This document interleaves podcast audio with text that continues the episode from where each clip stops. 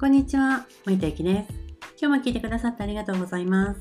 今日は、えーと、文章を書くときにねあの、自分らしい文章を書くっていうことがなかなか難しいっていう方がね、なんかいらっしゃったので、そのお話をね、しようと思います。例えば、えーと、ブログとインスタで、まあ、えーと、媒体は違うんですけど、ブログもインスタも文章を載せるじゃないですか。でそこを書くとき私ね最初本当に苦手だったんですよね。なんかブログに何書いていいのって話だったしインスタやってもなんかこうインスタって要するに写真載っければいいんでしょうぐらいに思ってたんですよね。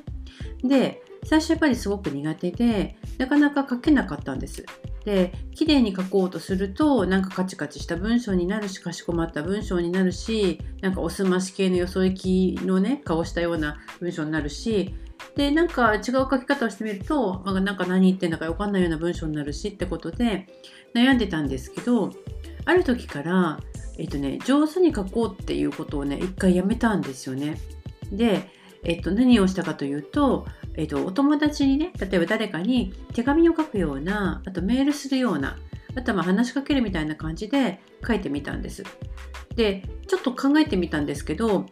あの友達ブログとかインスタって要するにメッセージを載っけていくんだけどその時になんか「お察しいたします」とか「なんとかと思われます」とかなんか「なんとかして候みたいな感じでねあのカシカシとかしこまった文章って書かなくないですか？でまあ、もちろんあの新聞記事とかだとねそれ書かなきゃいけないんでしょうけど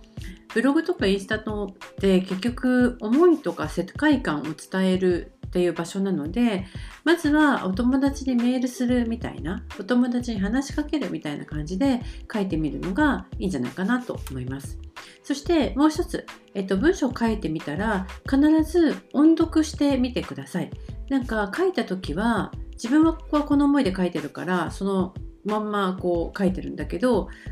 口に出して読んでみると